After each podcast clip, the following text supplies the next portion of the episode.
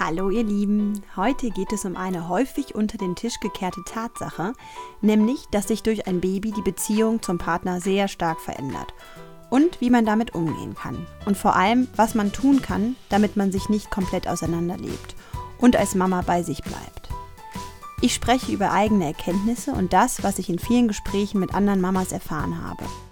Ich gebe selbst erprobte hilfreiche Tipps, wie du dir und deiner Beziehung helfen kannst, stark zu bleiben und wie ihr aus festgefahrenen Situationen herauskommen könnt. Da ist sicher auch was für dich dabei. Also viel Spaß mit der Folge. Im Vorbereitungskurs hat uns die Hebamme klar machen wollen, dass sich sehr viel in unserer Partnerschaft verändern wird. Warum die immer so übertreiben müssen, dachte ich. Wir kennen uns seit acht Jahren, lieben uns, kriegen jetzt zusammen ein Kind. Das ist doch der ultimative Höhepunkt der Beziehung. Verbindet uns für immer und macht die Liebe noch stärker. Meine Vorstellungen waren rosarot. Und spätestens jetzt, wo Lara bald eine zweijährige, temperamentvolle kleine Maus ist und ich mich mit diesem Thema nochmal so richtig auseinandersetze, kann ich nichts anderes sagen als, sie hatte so recht.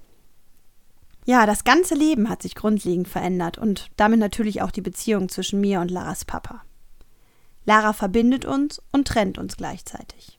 Die intensive Zeit zu zweit ist Seltenheit und abgelöst durch die Verantwortung und gemeinsame Sorge für unseren neuen Mittelpunkt im Leben.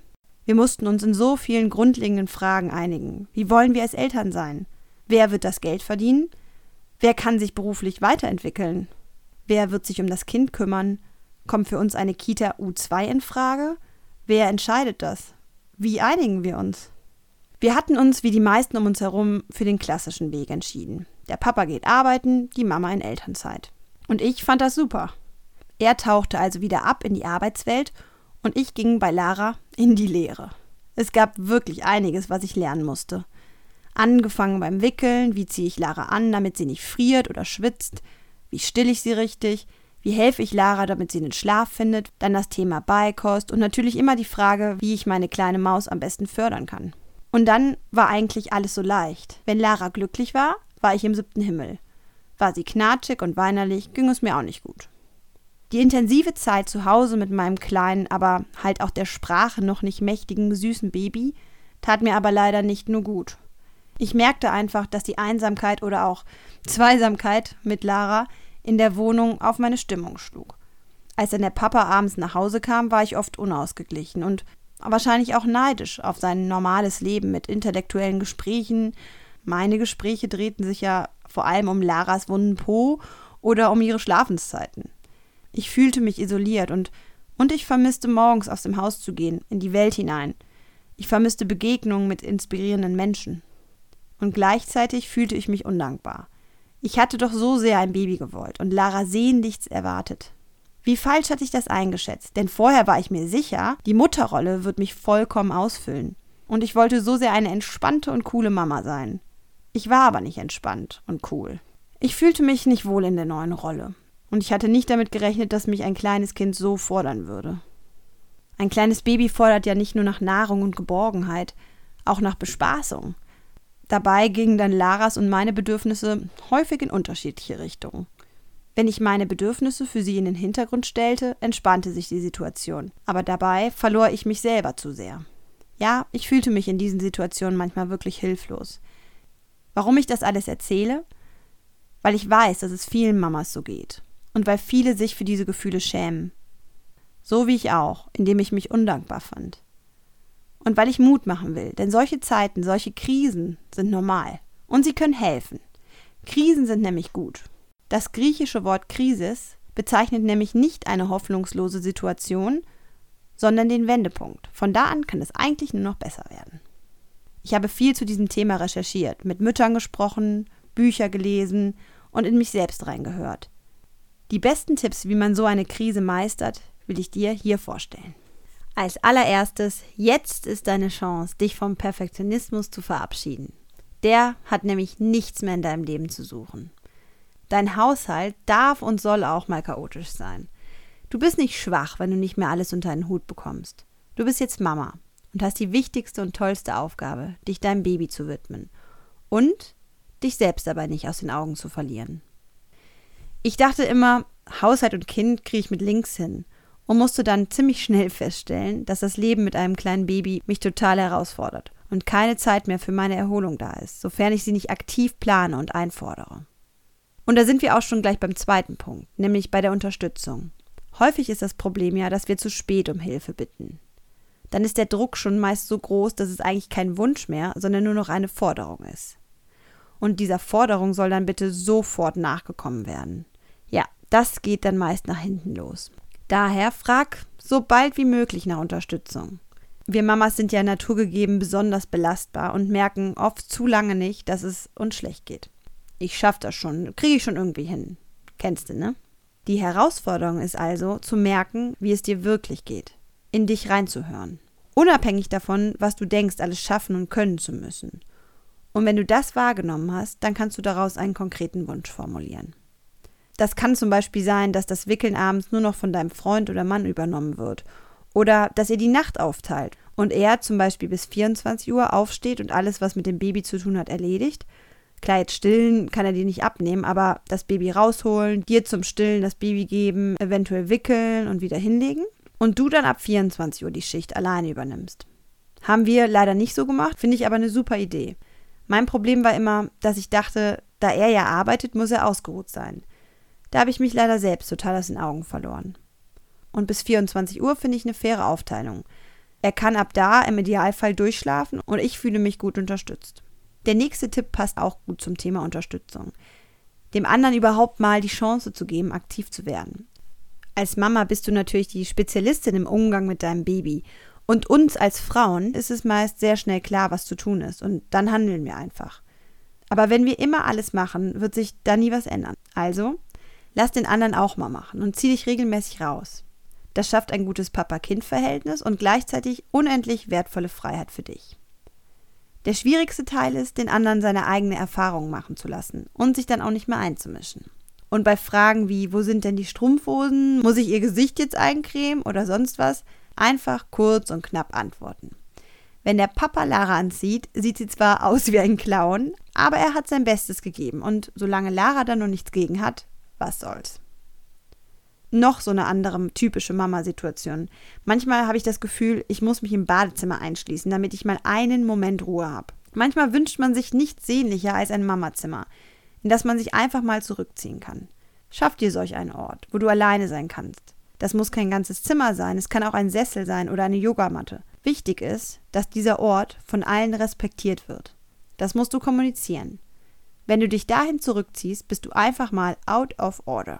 Gerade weil Mama sein ein 24-Stunden-Job ohne gesetzlich vorgeschriebene Pausen ist, musst du dir diese Pausen selbst verschreiben. Und diese Pausen solltest du dir jeden Tag verordnen. Vor allem, wenn dir einfach alles und jeder auf den Geist geht und du gereizt bist. Dann zeigt das ja, dass du Erholung brauchst. Ich habe Laras Schlafphasen meistens damit verbracht, die Wohnung aufzuräumen, Babyklamotten zu waschen oder zu kochen. Aber was bringt bitte ein halbwegs perfekter Haushalt, weil mehr wird es sowieso nicht, wenn man gestresst ist? Wenn ich gestresst bin, bin ich empfindlicher und dann ist ein unruhiges Baby schlechter zu ertragen. Stattdessen hätte ich einen Powernap machen sollen oder mich einfach mal hinlegen sollen und das ohne Handy. Das ist wichtig für die Seele und für die Zufriedenheit. Dann sind halt nicht alle Bodies gewaschen und ist kein selbstgekochtes Essen auf dem Tisch. Das mit dem Essen ist ja noch mal ein ganz anderes Thema. Mein bester Tipp dafür, in größeren Mengen zu kochen und das dann einzufrieren. Oder was hältst du ab und zu von einem Lieferservice? Immer mehr kleinere Unternehmen bieten mittags ein, zwei Gerichte, die geliefert werden. Das ist meist sogar frisch und gesund. Rechne doch mal durch, ob ihr euch das nicht ab und zu mal gönnen könnt. Genauso mit einer Putzfee, die dir die Hausarbeit ab und zu abnimmt. Klar, das kostet extra Geld. Und ich denke auch immer, ich kann das doch auch selber machen und irgendwie fühlt es sich auch dekadent an, jemanden zum Putzen zu haben. Aber überleg mal, welche Kosten alle wegfallen. Du gehst mittags nicht mehr in die Kantine, gehst kaum noch shoppen, abends auch seltenst weg. Dieses Geld kannst du doch einfach in Unterstützung investieren. Unterstützung für dich, für deine Beziehung und für deine Nerven. Und zumindest im ersten Jahr der Elternzeit hast du ja noch Einkommen. Apropos Arbeit. Das soziale Umfeld in meinem Job habe ich ziemlich vermisst. Manchmal hatte ich sogar das Gefühl, dass ich verblöde, wenn ich noch ein einziges Gespräch über Windeln führe. Zum Glück ist das jetzt auch wieder anders. Ich rede sehr gerne wieder über Windeln, vor allem mit Olga in meiner dritten Podcast-Folge. Aber Muttersein ist nicht meine einzige Berufung. Und so geht es ja den meisten. Es gibt noch andere Dinge, die das Leben sinnvoll machen. Was hast du früher gerne in deiner Freizeit gemacht? Wann hast du dich wohlgefühlt, lebendig und was richtig glücklich? Guck mal, ob es die Möglichkeit gibt, dass du diese Interessen wieder aufnimmst. Finde einen Weg, um Auszeiten zu haben. So kannst du Energie tanken und kommst ausgeglichen, gut gelaunt und dankbar zurück. Das ist nicht nur für dich, sondern auch für deine Beziehung wunderbar. Keine Frage, für eine Partnerschaft ist Nähe wichtig. Aber als Mama fühlt man sich vor allem in der ersten Zeit mit einem Neugeborenen komplett ausgelastet. Andauernd hast du jemanden an dir. Du stillst das Kind, es schläft auf dir, du trägst das Baby, weil es unruhig ist. In meiner Erinnerung hatte ich Lara ständig am Körper. Das hatte auch Auswirkungen auf die Nähe in der Beziehung.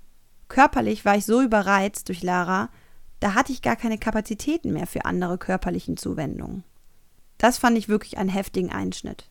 Nicht nur bezogen auf Sex, sondern auch emotional.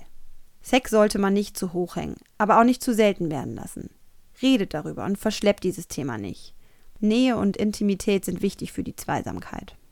Ein Tipp, den ich gefunden habe und den ich total schön fand, bezieht sich auf die Tatsache, dass sich viele Mamas überhaupt nicht mehr schön und begehrenswert fühlen. Mach dich doch mal richtig schick, pack dein Baby ein und präsentier dich ganz stolz der Öffentlichkeit. Es fühlt sich einfach toll an, ein paar Stunden dem eigenen Idealbild einer schön selbstbewussten Mama zu entsprechen, die bewundernden Blicke der anderen zu bemerken und sich besonders zu fühlen. Und dass du die meiste Zeit nicht so rumläufst, weiß ja auch keiner. Und als letztes mein aktueller Lieblingstipp, den wir nun schon seit einigen Monaten selbst auch leben. Das ist nämlich die Date Night. Ich bin ja für weniger Anglizismen, aber es klingt einfach besser auf Englisch. Date Night. Wir halten uns zu 90 Prozent dran und es hat wirklich einen hohen Stellenwert, dass wir uns einmal die Woche zu zweit verabreden und irgendwas Besonderes machen. Das Tolle an der Sache ist, dass wir uns mit der Organisation abwechseln und jedes Mal ist es für den anderen eine Überraschung. Es macht Spaß, den anderen mit einer tollen Idee zu überraschen und es muss ja auch nicht viel kosten. Vielleicht schaffen wir, jetzt wo Lara schon fast zwei Jahre alt ist, ein gemeinsames Wochenende zu zweit woanders zu verbringen. Wenn du keine Babybetreuung durch Oma oder Opa, Schwester, Tante oder Freunde hinbekommst, dann gibt es ja immer noch den Babysitter. Natürlich musst du erstmal einen finden, dem du vertraust und dem dein Baby vertraut. Aber es ist eine Möglichkeit, die du nutzen solltest. Ich finde es auf jeden Fall unglaublich wichtig, aktiv an einer Beziehung zu arbeiten und nicht alles dem Zufall zu überlassen. Kinder wünschen sich nichts sehnlicher als eine starke Bindung zwischen Mama und Papa. Das folgende Zitat bringt es ganz gut auf den Punkt. Mit der Verantwortung als Eltern haben wir automatisch auch die Verantwortung für unsere Beziehung. Mit diesen weisen Worten verabschiede ich mich von euch bis nächste Woche.